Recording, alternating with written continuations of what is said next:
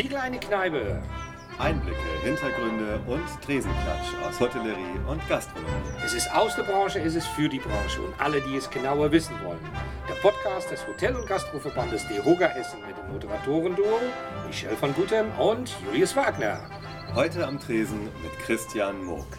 Herzlich willkommen in unsere kleine Kneipe. Ja, hallo. Hallo, lieber Christian. Ja. Christian Moog, vor knapp 50 Jahren in Frankfurt am Main zur Welt gekommen. Zunächst widmete er sich als Galerist der Kunst, heute und nach 25 Jahren Gastronomie zählt er zu den erfolgreichsten und innovativsten Gastronomen in Deutschland. Sein Name und die seiner fünf Restaurants, Franziska im Henninger Turm, Sensakan, Ivory Club, Monami Maxi und M Steakhouse, in der Mo Group haben deutschlandweit nicht nur unter Branchenkennern einen Klang. Kein Wunder also, dass die Liste der Ehrungen und Preise, die ihm und seinen gastronomischen Konzepten zuteil geworden sind, lang und prominent ist. Auf Wikipedia kann man nachlesen, seine Frankfurter Unternehmensgruppe zählt heute fast 200 Mitarbeiter. Moog als Unternehmer verzeichnet mit seinen Geschäften einen Jahresumsatz in zweistelliger Millionenhöhe. Lieber Christian, finde den Fehler oder anders gefragt, wie muss man heute diesen Wikipedia-Eintrag umschreiben?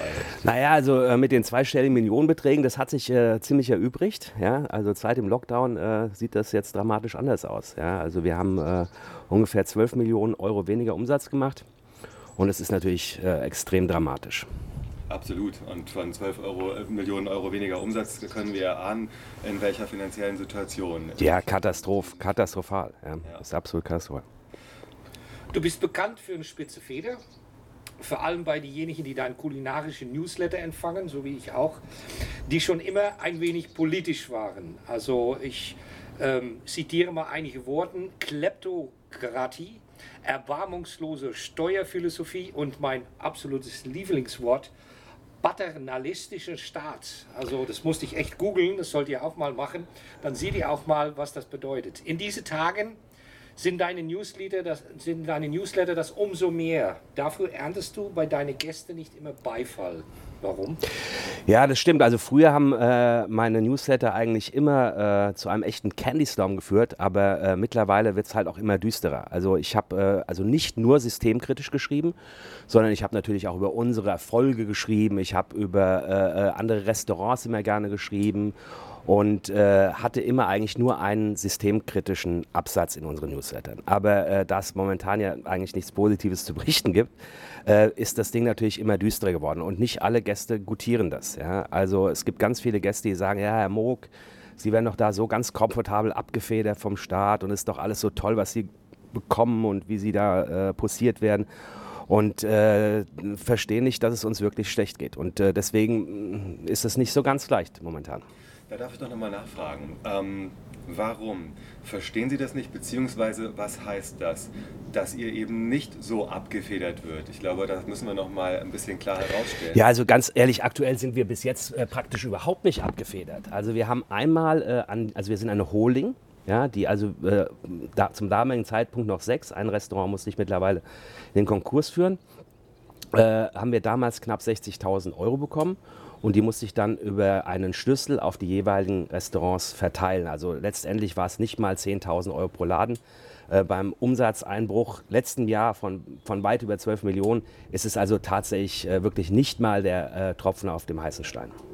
Definitiv eine Farce. Du sagst also, der Staat zwingt die Branche in die Knie und sprichst mit Blick auf die nicht nur in deinem Fall irrwitzig späten Hilfszahlungen prophetisch von den Iden des März. Ja. An diesem historischen Tag äh, wurde Gaius Julius Caesar vor 2065 Jahren ermordet.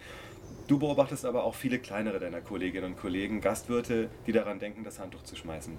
Liegt das eher daran, dass wir keine klare Öffnungsperspektive haben oder liegt es tatsächlich an den Hürden der Hilfsgelder? Tja, da gibt es kein Oder, sondern nur ein Und. Die Leute sind äh, finanziell angeschlagen und emotional ausgelaugt. Ja? Also den Leuten geht es tatsächlich schlecht. Ja, und da bekommst du, glaube ich, im Zwiegespräch mit vielen Kollegen ja auch eine Also ich habe Menge mit. ne? ich hab zu vielen Kollegen äh, Kontakt und äh, die sind alle hoch emotionalisiert und äh, ich kann das gut verstehen. Ja. Ja, mir geht es auch so. Ich habe übrigens heute Morgen gerade gecheckt, die Konten. Ich habe also für die AFC, das ist meine größte äh, Firma, da arbeiten ungefähr 80 Mitarbeiter, habe ich bis heute noch nicht das Kurzarbeitergeld vom letzten Monat bekommen. Ja, und heute ist der wievielte? Vierte. Das heißt aber auch, du gehst in äh, Vorleistung. Ich, also ganz ehrlich, ich habe es noch nicht gemacht, werde es aber jetzt tun, weil die Leute müssen halt ihre Mieten und ihre Kosten bezahlen und muss das halt jetzt wieder aus der Privattasche äh, zahlen. Und ehrlich gesagt, wir haben bis jetzt nur deshalb überlebt, weil, wir, äh, weil ich immer bereit war, äh, aus meinem eigenen äh, versteuerten Privatgeld immer wieder nachzulegen. Ja. Sonst wären wir letztendlich schon lange tot. Das ist Wahnsinn. Eine kleine Perspektive wagt die hessische Landesregierung als sogenannter erster Schritt die vorsichtige Öffnung der Außengastronomie bei niedrigen Indizen. Wird das deiner Meinung nach helfen? Ja, also äh, es gibt vielleicht einige wenige Gastronomiebetriebe, denen das tatsächlich nützt. Ich denke da an den Opernplatz. Die sind windgeschützt, äh, die sind perfekt eingehaust, die haben tolle Heizpilze und haben auch ein Publikum, das akzeptiert. Aber äh, alle anderen sollten sich das wirklich mal genau überlegen und das mal durchrechnen. Also ich für meinen Teil, ich werde sicherlich nicht öffnen. Also so ein Ozeandampfer wie meine Restaurants anzuwerfen, kostet ein Vermögen. Und du hast natürlich Riesenprobleme mit Wetter, mit Personal, mit äh, Wind, Regen etc. Und jeden Tag ankochen, dann wieder abbauen, äh, dann hoffen. Also äh, das werde ich mir nicht antun. Also wir haben das mal kurz durchgerechnet und äh, sehen da keine Option drin. Und ihr habt ja, wie viele andere auch, nach dem letzten Lockdown, auch in euren Innenräumen der Gastronomie gute Erfahrungen gemacht. Ihr konntet die Abstände einhalten, ihr habt die Gästedatenerfassung durchgeführt, dein Team ist hochprofessionell äh, und ich glaube auch im Umgang mit euren Gästen war das sicherlich ganz, ganz weit vorne. Jetzt sprechen wir ja auch, ähm, auch über die Frage der Öffnungsperspektive, auch über Schnelltests, andere Optionen. Ganz einfach, was wäre dir lieber, dass wir, dass wir tatsächlich uns mit Themen wie Schnelltests früher heranwagen oder dass wir tatsächlich noch weiter sagen, okay, wir lassen den Lockdown fortbestehen und öffnen, wenn wir wirklich stabilere Inzidenzzahlen haben? Ja, schwere Frage. Also ich äh, habe natürlich den Reflex, ich will, bin Herzblutgastronom, ich möchte natürlich zwingend aufmachen. Ja. ja. auch meine Mitarbeiter sind natürlich auch alle unruhig und auch Kurzarbeitergeld ist nicht äh, für alle äh, äh ausreichend, weil es gibt ja zum Beispiel Keller, die nehmen ja zum großen Teil auch über Trinkgelder. Also insgesamt insgesamt ist es eine Katastrophe. Ich habe natürlich diesen, diesen unbändigen äh, Wunsch und den Reflex, schnell aufzumachen, aber ich äh, sehe es auch schwierig. Wobei Schnelltest könnte eine gute Option sein. Das schließt sich eigentlich jetzt nahtlos nochmal an. Eine kurze Frage noch von mir. Ähm, die Aktivitäten in der Branche sind ja aktuell sehr vielfältig. Wir als Verband versuchen das auch so ein bisschen zu moderieren. Aber es gibt natürlich viele Stimmen, die sagen laut, wir müssen demonstrieren, wir müssen mit Bussen nach Berlin fahren oder sollten Protestöffnungen machen. Du bist bekannt dafür, dass du für die Interessen der Branche eintrittst. Ich sehe dich jetzt nicht unbedingt mit einem Plakat vor dem Reichstag. Ähm, was aber meinst du, muss jetzt politisch geschehen, damit die Krise echt eine Chance haben, diese ja, Betriebe? Also, ich, also dazu muss ich sagen, ich kann die Kollegen natürlich total verstehen. Also sie sind wirklich alle hoch emotionalisiert, die, äh, da geht es um die Existenz. Also ich äh, kann das gut nachvollziehen, aber ich bin sicherlich nicht der Typ, der jetzt den Reichstag stürmt. Ja? Also das sollen, das sollen, äh, ja, das, soll das, das sollen dann, ja, so, die sollen es auch nicht machen, ehrlich gesagt, aber ich, ich kann sie gut verstehen. Ja. Ja, ich denke, mit den Händen in den Schoß zu, zu liegen oder zu sitzen, ist nicht das, was der Gastronom gerne macht. Der ist hands-on, der will bewegen, der will vor allen Dingen Freude bereiten und das Ganze dann auch im Prinzip eigenständig und nicht mit staatlicher Hilfe.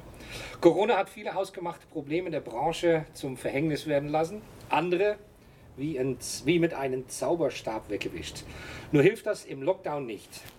Zum Beispiel die Reduzierung der Mehrwertsteuer. Oh ja, mein Lieblingsthema, ja. Es gab gerade vor der Krise ja. kaum Rundbriefen oder Newsletter, in denen du nicht Senkung der Mehrwertsteuer gefordert hast. Nach Corona ist vor Corona. Wie die ethisch geführte individuelle Speisegastronomie. Ist die nichts wert für den Deutschen? Ja, also äh, es gibt natürlich Leute, die das schon wertschätzen, aber es ist so, dass äh, also äh, der Deutsche per se äh, äh, prozentual am wenigsten für äh, Nahrung ausgibt weltweit. Ja, also das ist natürlich auch ein Problem für unsere Branche. Ganz klar. Ja. Die Mehrwertsteuerreduzierung haben wir ja und wir haben ja viel, viel auch gemeinsam darüber diskutiert. Jetzt ist sie mit, mitten in diesem Schlachtgetümmel einfach gekommen. Eigentlich ist ja unser Gedanke, den wir, glaube ich, gemeinsam. Entfristung. Teilen, Entfristung. Ja, ja. ja. Die ich, den Gedanken hatte ich auch schon, ehrlich gesagt. Ja. Definitiv. Ja. Und der, der, Kerngedanke ist ja auch, dass wir damit, dass der Staat damit Wertschätzung für die Dienstleistung in der Gastronomie. Ja, das ist nicht unbedingt die Stärke des Staats bis jetzt gewesen, aber es ist auch wirklich langsam überfällig. Also wenn man das, sage ich mal, im europäischen Kontext sieht, hätten wir schon längst eine äh, faire Mehrwertsteuerbesteuerung verdient. Ja, und äh, jetzt ist sie äh, dringender wie je. Also ja. wir brauchen jetzt auch, sage ich mal, eine Perspektive, einen Hoffnungsschimmer Und äh, eine Mehrwertsteuer, also eine endgültige Entfristung der Mehrwertsteuer wäre wirklich ein tolles Signal gewesen. Leider versäumt. Das stimmt. Zumindest bis 22 und wir wissen, ja. das wird man sich vorbehalten. Ja, weil auch ist doch, äh, jetzt wäre auch der richtige Zeitpunkt gewesen. Man darf ja nicht vergessen, äh, hast es eben gesagt, nach der Corona-Krise ist ja vor der Wirtschaftskrise. Also ich bin ganz sicher, dass dem Reopening äh, die Läden äh, anders sind. Also es wird nicht mehr so viele Messen geben. Es wird nicht mehr so viele lukrative Events geben. Es wird nicht mehr so viel äh, gereist werden. Also Frank speziell Frankfurt ist ja keine Touristenstadt. Hier kommen Geschäftsleute hin und das wird dramatisch nachlassen. Ja. Und äh, speziell, sage ich mal, ist es ja bis jetzt befristet bis Ende 22. Ab, passend genau zu diesem Termin dürfen wir dann anfangen, die KfW-Kredite zu tilgen mit den, äh, mit den sensationell günstigen 3%. Ja, dafür würde ich jetzt nie eine Immobilie finanzieren, aber gut, es ist so und auch das Timing ist sehr unglücklich.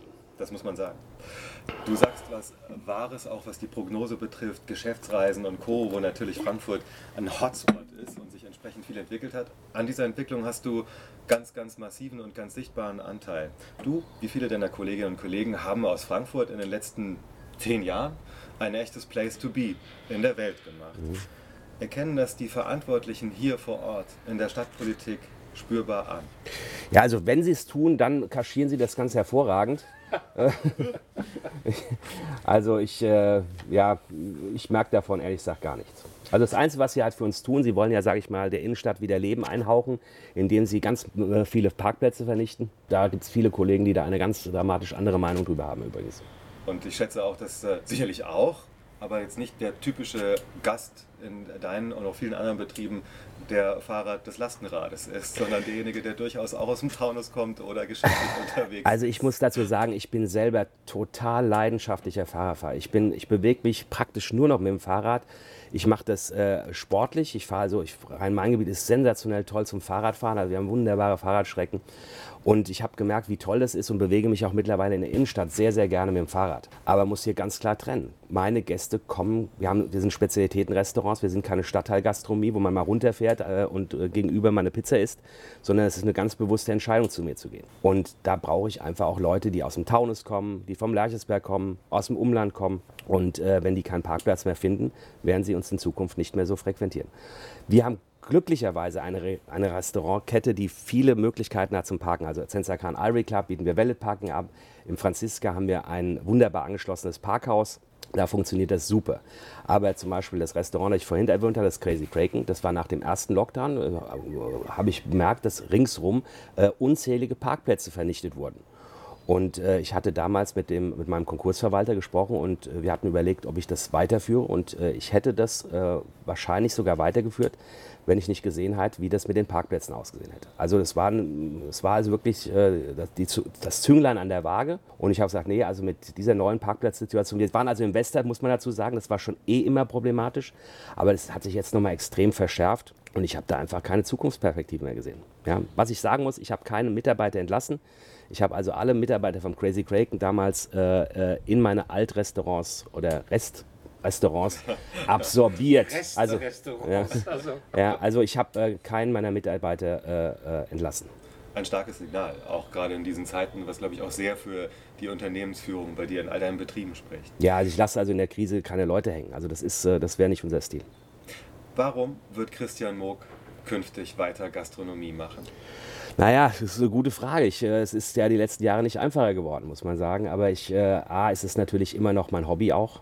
Ja, ich bin also wirklich Herzblutgastronom. Ich, äh, ich sehe mich übrigens auch mehr auch als Gast wie als Wirt. Ich bin also auch privat gerne in Restaurants und äh, also wenn ich nicht in meinen eigenen Restaurants arbeite, dann sitze ich in anderen Restaurants und lasse mich da bewirten.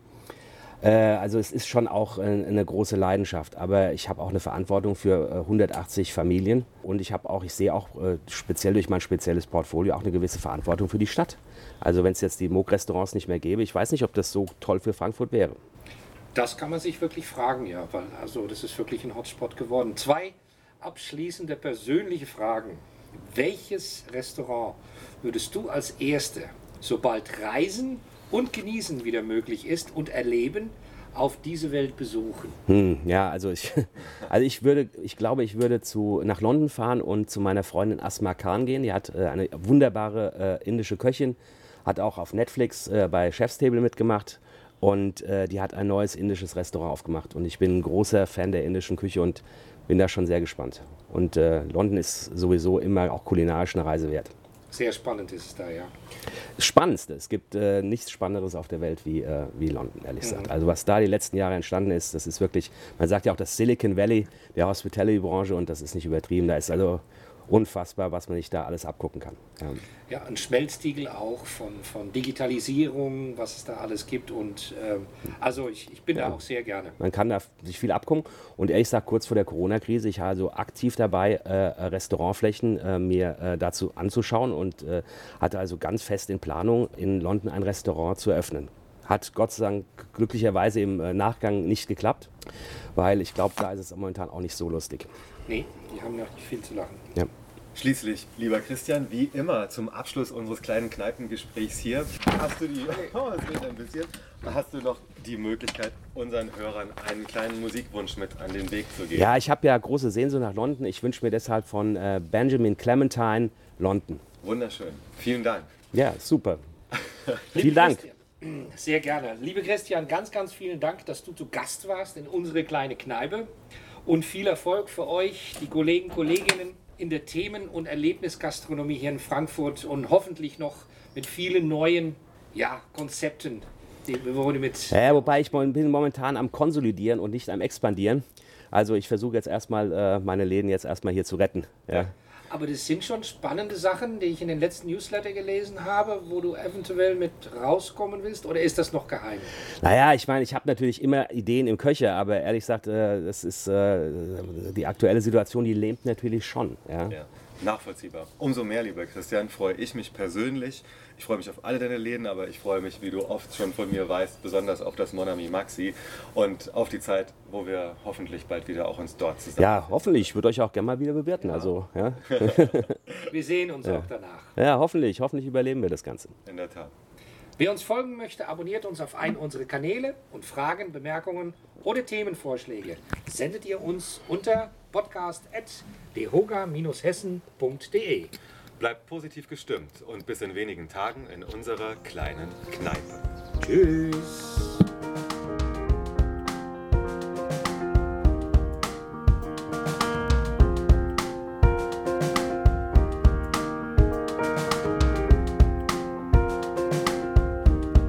Now I see sits in the back of this grey caravan.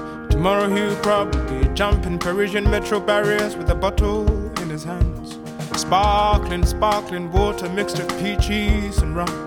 Honestly, I don't drink, but if I did, this would be my favorite punch. He said, mm, mm, mm. Woke out the door with her, you could see everyone.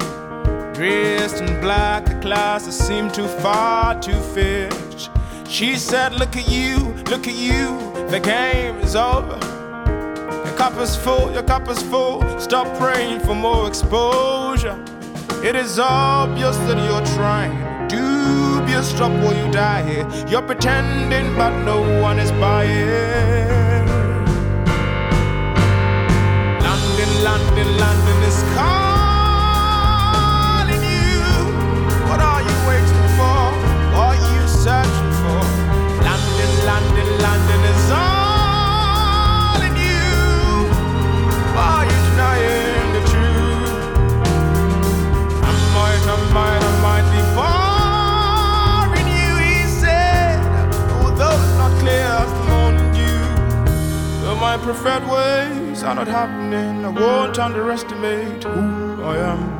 Capable of becoming.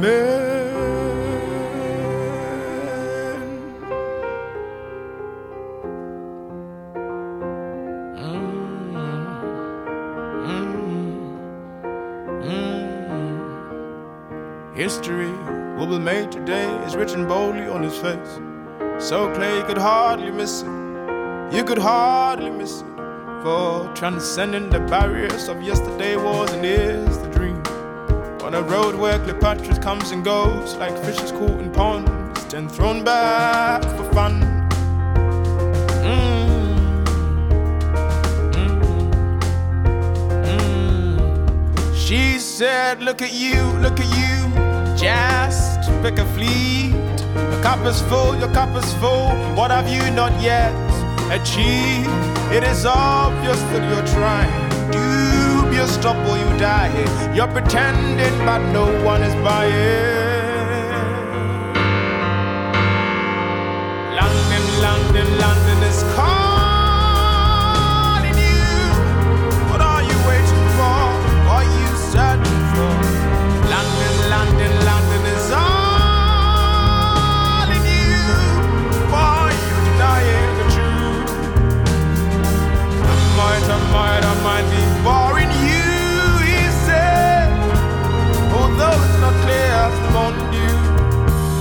my preferred ways are not happening, I won't underestimate who I am, capable of becoming.